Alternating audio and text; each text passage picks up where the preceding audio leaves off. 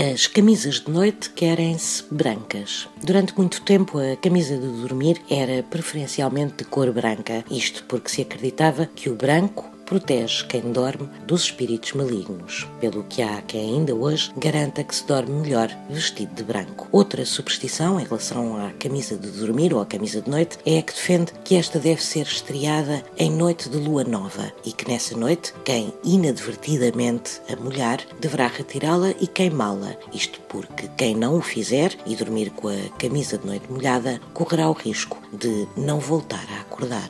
Diz ainda quem sabe que uma camisa de noite nunca deverá ser dobrada e que deverá sempre ficar pendurada. E quem não o fizer verá o sono perturbado durante sete noites seguidas. E não há duas, sem três.